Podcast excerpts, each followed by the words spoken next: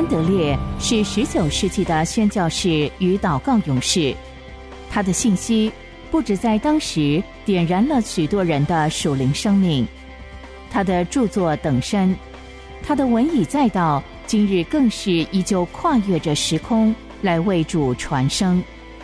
期盼您能透过资深广播人楚云的朗读，得着这天上来的赐福。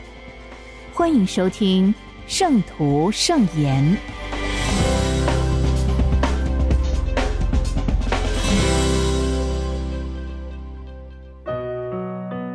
新生命，耶稣能保守我们。诗篇一百二十一篇第五节、第七节，保护你的是耶和华，耶和华要保护你。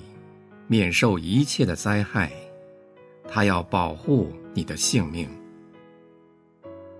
提摩太后书一章十二节，我知道我所信的是谁，也深信他能保守我所交付他的，直到那日。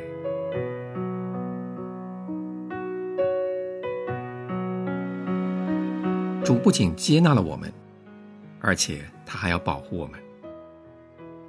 主内年轻的弟兄姊妹们仍然十分软弱，所以再没有什么比这个功课更重要的。你们必须时刻牢记，耶和华是保护你们的。这是一个尊贵的称号。一直到我们对全能的神保守我们所怀的信心变得像保罗一样强烈，于是说出这句满有荣耀的话。我知道我所信的是谁，也深信他能保守我所交付他的，直到那日。你们应该向保罗学习这个宝贵的功课。你们要向保罗学习，学会把自己所要交托出来的一切都交在耶稣手里。保罗把自己的灵魂与身体全都交给耶稣。也就是把自己所要交付的一切都存在耶稣手里。你们也已经把自己交托给主，但是也许并没有清楚认识到这样做的目的，就是要每一天都得到主的保护。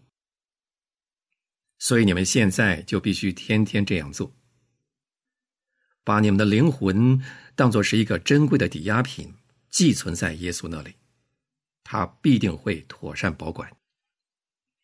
你们生命当中的每一个部分，都要像这样交托给主来保守。难道有什么东西是你们自己无法完全掌握的吗？是你们内心吗？因为他一心追逐名利。是你们的言语吗？因为他总是在说一些无意的话。是你们的性情吗？因为他轻易便会被情欲所左右，还是因为你们太软弱，以致无法把握自己所蒙的向主认罪的恩照呢？所以，你们要学会把这一切都当作是被教出来的，把他们托付给耶稣，让他来保管。于是，他就要叫神对此所做的应许在你们身上应验。你们时常祷告，徒劳的抵挡罪恶，这是因为你们尽管得着了神的帮助，但是却仍旧要靠自己来得胜。你们应该把这件事完完全全托付给耶稣，因为胜败不在乎你们，乃在乎神。把这件事交在他的手里，相信他必定会为你们成就。使我们胜了世界的，就是我们的信心。但是，你们必须首先把它交出来，托付给主来成就。你们要从保罗学会，只叫自己相信耶稣的大能。我深信他能保护我所托付给他的。你们自有大能的耶稣保护你们，而你们的信心就将使他的大能发挥出效力。你们的信心要借着神能够为你们成就的一切来增长。你们应当相信，他要为你们成就重大而满有荣耀的事，完全是你们自己的力量所无法比拟的。要在圣经中看出，神的全能屡屡为他百姓的信心建立起根基。你们要把这些话藏在心里，要叫耶稣的能力将你们的灵魂充满了。你们只需要问：我主耶稣能够成就什么？你们真正相信他，他便能够保护你们。你们还要从保罗那里了解到，他相信这种能力要保护他所托付给主的一切。他因为充分认识了耶稣。所以才能对此有所了解。我知道我所信的是谁，所以我才满怀信心。你们如果认识到他是你们的，像对待朋友一样与他交流，你们便完全能够相信耶稣的大能。于是你们就能够说：“我知道我所信的是谁，也深信他要恩宠我。”我知道，并且相信，他一定能够保护我所托付给他的一切。获得信心的完全保障所必须遵循的道路，就是把你们的一切都托付给耶稣，把你们自己交在他手里。要常常思想他的大能，并且信靠他。只有与他同活，你们才会始终深知自己所信的是谁。同在基督里的年轻弟兄姊妹们，请你们留心听这话。保护你们的是耶和华。面对一切软弱和试探，你们都要学会把你们的灵魂如同抵押品一样交付给他。只要你们相信，你们就能够满怀喜乐的大声呼喊说：“耶和华要保护你，免受一切的灾害。”圣洁的主啊，我接纳你做我的保护人。求你使你的圣名整日如同歌唱一般，在我心里回荡。主是保护我的，求你教导我，使我把一切需要都托付给你，并且深信你能够保护我所托付给你的一切。阿门。我们一起思想：一，曾经有一位妇人，多年来不住祷告，想要努力改善自己脾气暴躁的毛病，但是始终无法取胜。一天，他决定不再走出自己房门，除非自己借着恳切的祷告得着取胜的能力。他满以为会取得成功。于是便走出自己的房间。他刚刚开始做家务，便有一些事情使他感到厌烦，十分恼怒。他深深的感到羞愧，泪流满面。他的女儿反倒比他更清楚信心的道路。他对母亲说：“妈妈，我看出你非常烦乱。我可以告诉你。”我觉得阻碍在哪里吗？当然，我的孩子。妈妈，你总想努力彻底改变自己的脾气，祈求主帮助你得胜。这是个错误的做法。主必定会成全这事。你必须将自己的脾气完全交在他手里，然后他就要完全接纳你所交付给他的，并且要保护你。这位母亲起初无法理解这话的含义，但是后来，终于清楚领会了。从此，他便得着了生命中的喜乐。因为耶稣要保护我们，我们也要借着信心得胜。你们明白这话的含义吗？二，主必定会帮助我得胜。这种说法完全不是出自新约，神赐人恩典。并没有变成对我们的帮助，他要把凡事都成就了，因为赐生命圣灵的律在基督耶稣里释放了我，使我脱离罪和死的律了。罗马书八章二节。三，当你们为了得到保护而把一切都交给主的时候，就要留心这两件事。你们必须把一切都完全交在他手里。既然交托了，就要恒久不变。你们要让他完全得着你们所交托的，于是他才会大有荣耀的成全你们的需要。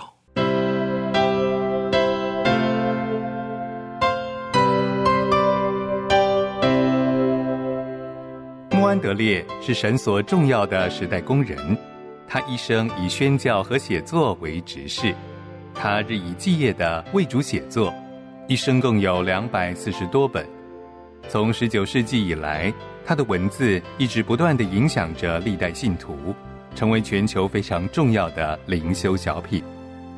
这一刻，就让你我继续来聆听由资深广播人楚云所诵读的《圣徒圣言》。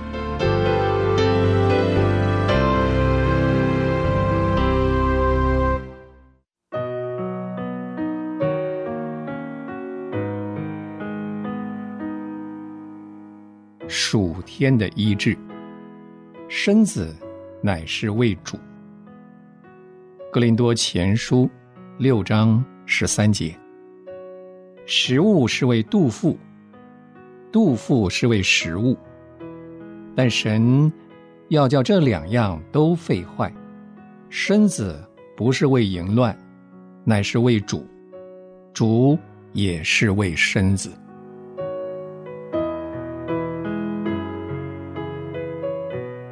有一位著名的神学家曾经说过：“人身体的背赎和得荣耀，是神他的作为的终极目的。我们已经看到，神的确已经成就这事在被造者身上。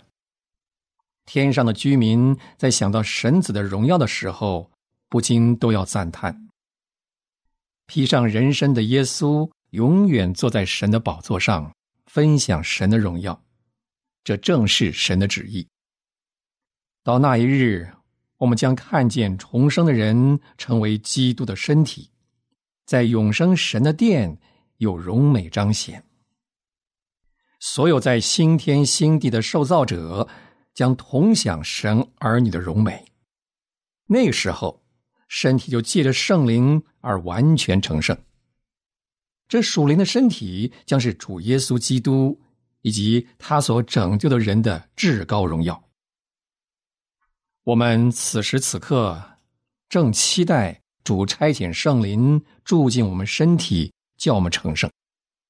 可惜这个真理懂的人太少了，人们极少寻求圣灵在自己身上发挥力量。大多数人认为身体属于自己所有，而可以为所欲为。如果不明白魂和灵的成圣要依靠身体，就无法明白“身子乃是为主”这句话的意义，更无法因此而顺服主。“身子乃是为主”是什么意思？使徒写道：“食物是为肚腹，肚腹是为食物。但神要叫这两样都废坏，吃与喝。”是叫信徒有机会借此来实践这个身子乃是为主的真理。信徒必须学习在吃喝上荣耀神。魔鬼曾经借着吃来引诱主，主自己为了遵行父的旨意，在吃的问题上将身体分别为圣。许多信徒疏于看护自己的身体，不知道善加洁净。节制，以至于不适于服侍主。吃与喝，断不可妨碍与神的交通。乃要将身体保持在正常的光景之中。使徒又提到淫乱，这种罪玷污了身子，直接违背“身子乃是为主”的意思。这不仅仅指婚姻以外的淫乱。而且包括一切的酒色逸乐，一切欠缺节制的声色之余，以致与你们的身子就是圣灵的殿这个教训背道而驰。同样的，一切保护身体的举动，像是穿衣、运动、休息、娱乐，也都要置于圣灵的节制之下。在旧约时代，建殿只为了敬拜神和服侍神；而在新约时代的我们，身体受造为圣灵的殿，也正是单位着服侍神。属天医治的最要益处之一，是教导我们的身体应该摆脱私欲的束缚，成为主的产业。神只有容许在疾病达到他目的的时候。才应允我们祷告，给予医治。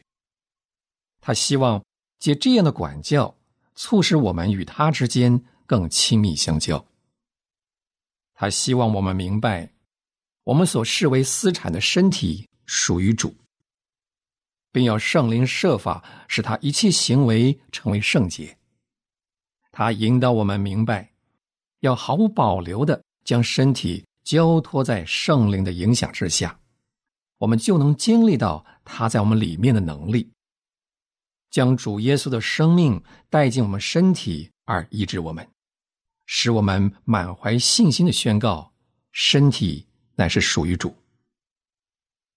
还有些信徒追求圣洁，但是只追求魂和灵的圣洁，竟然忽略了忘记身体和所有的神经系统和五官，像是手、耳朵。眼睛跟口，也都需要直接为神在他们里面的同在和恩典做见证。他们没有充分接受你们的身子是基督的肢体。你们若靠着圣灵致死身体的恶行，必要活着。愿赐平安的神亲自使你们全然成圣。又愿你们的灵。与魂与身子得蒙保守，在我主耶稣基督降临的时候，完全无可指摘。等等的教训，借着主圣手的触摸，我们的身体就能得到医治。他掌管我们的身体，以他的灵使身体得到生命和健康。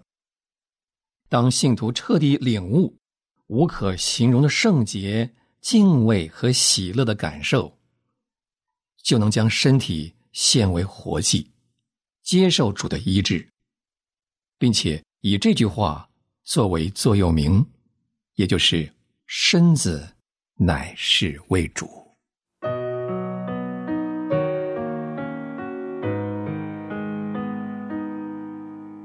属天的医治，主也是为身子。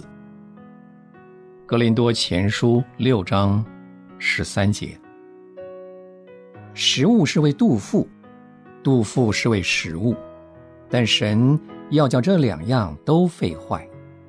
身子不是为淫乱，乃是为主；主也是为身子。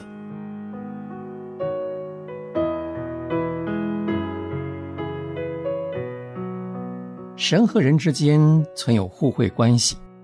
神为我，我为了回报，当然也应该为神。若我为他而活，他就为我着想。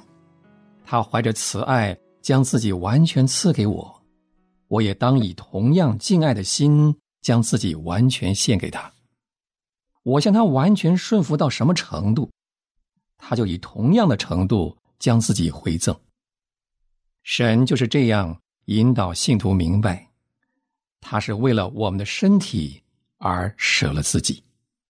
我们的生命越能见证我们的身子是为了主，就越能经历主也是为我们的身子。身子乃是为主。这句话的意思是，我们希望将身体完全献给主，让他来分别为圣。主也是为身子。这句话的意思是，我们凭此。得到珍贵的保证，我们的奉献蒙悦纳了。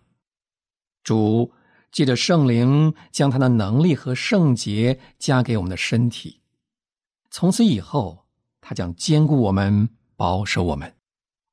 这是关乎信心的。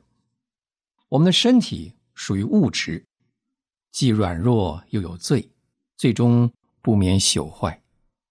因此，对于“主也是为身子”这句话的全部意义，就不容易明白。而唯靠神的话语，我们才能明白，身体是由主，也是为主而造。主耶稣在十字架上亲身背负我们的罪，因此使我们的身体脱离了罪而得自由。在基督里，这身体已经复活，并且坐在神的宝座上。身体是圣灵的居所，可以蒙照分享天上的荣耀。因此，我们可以按照它盖棺性的意义，充满确信的说：“是的，我们的救主耶稣是为了身子。”这件真理有多方面的应用。首先，它在实际追求圣洁上有极大的益处。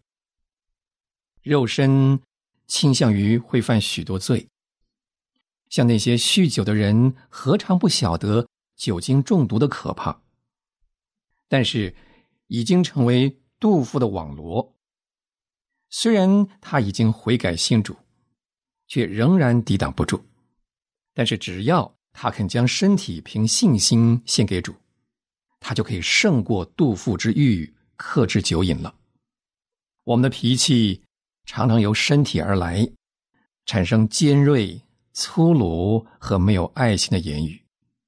但是，只要将身体和他的癖性带到主的面前，圣灵就会克服他的急躁，将身体分别为圣，而没有瑕疵。主也是为身子，这句话也适用于将体力奉献事主。大卫呼求说：“那以力量束我的腰，所指的就是体力。”他又说：“他使我的脚快如母鹿的蹄，甚至我的膀臂能开铜弓。”还有，耶和华是我性命的保障，所指的不仅是属灵的部分，而是整个人。但那等候耶和华的，必从心得力，他们必如鹰展翅上腾，他们奔跑却不困倦，行走却不疲乏。许多信徒经验过这关乎身体的应许，圣灵增强他身体的力量。尤其从属天的医治，叫我们目击主也是为身子的应许。是的，至高仁慈的大医生耶稣，时时愿意来拯救和医治病人。若干年前，有一位瑞士少女患了肺结核。快要死亡了，医生就建议他迁到气候温和的地方。但是他已经衰弱的无法做任何旅行。他听说耶稣是位神医，他也相信这个佳音。一天夜里，他正想着这件事，主的身体好像接近了他。他真从他的身子是为了我们的身子。来体会这句话的字面意义。于是，从这时候开始，他果然开始复原了。不久，他能研读圣经，终于成为热心而蒙福的工人，在妇女之中为主传福音。他明白了，主也是为身子的真理。亲爱的朋友，主借病痛向你显示。最胜过身体的力量有多大？他愿意向你显示身体得赎的能力。他要让你知道，你到今天仍然还不太明白的身子乃是为主的真理。因此，将你的身子献给主吧，将你的疾病以及疾病根源的罪都交托他。要永远相信。主负责我们的身体，他会以能力证明他果然是主，是为我们身子的主。主托起我们的凡躯，从他在至高之天的荣耀身体里赐给我们属天的能力。带我们出死入生。他绝对愿意如此，在我们身体里彰显他的能力。穆安德烈说：“但愿我生命中的每一刻不会浪掷于神同在的亮光和喜乐之外，也愿我无时无刻不将我自己交托给神，作为他的器皿，能充满他的灵和他的爱。诚愿穆安德烈的但愿也成为你我的心愿。”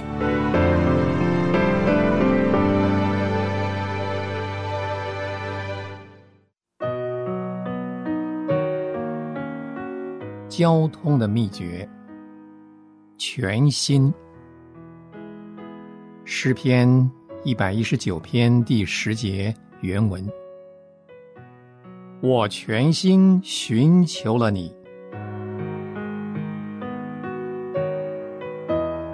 请注意，诗人在这里频频的提到“全心”这两个字。他说到：“全心寻求他。”他说。我便遵守你的律法，且要全心遵守。他说：“我却要全心守你的训词。”他说：“我全心呼吁你，无论是为着寻求神，为着遵守他的律法，或者呼吁他的帮助，每次都要用全心。”我们如果要把属世的事做得成功，我们就要把我们全心放在里面，侍奉这位圣洁之神。我们岂不更需要摆上全心？难道他不配吗？他至高的圣洁，以及我们心中厌弃神的天性，岂不更要求我们该摆上全心吗？当我们在隐秘处敬拜他的时候，我们需要用全心来侍奉他。但是大多数信徒根本没有想到这一点。他们在祷告的时候，在读神话语的时候，在努力遵行他旨意的时候，从不记得需要这句话：“我用全心寻求你。”是的，当我们祷告。当我们想要明白神的话，当我们要遵行他的旨意，但愿我们能说：“我渴慕用全心来寻求神，来侍奉神，并且讨他喜悦。”我全心寻求了你，请把这句话放在心里，思想它，并且祷告，在神面前把它说出来。只等到我们感觉到。我们真的知道我们所说的是什么，并且确实相信神要听你的祷告。每天早晨，当你进到神面前祷告，都请说这句话：“我全心寻求你。”你就会逐渐觉得需要在圣洁的安静里等候神，这样他就要得着你整个的心。你也就要学习用你全心和全力来爱他。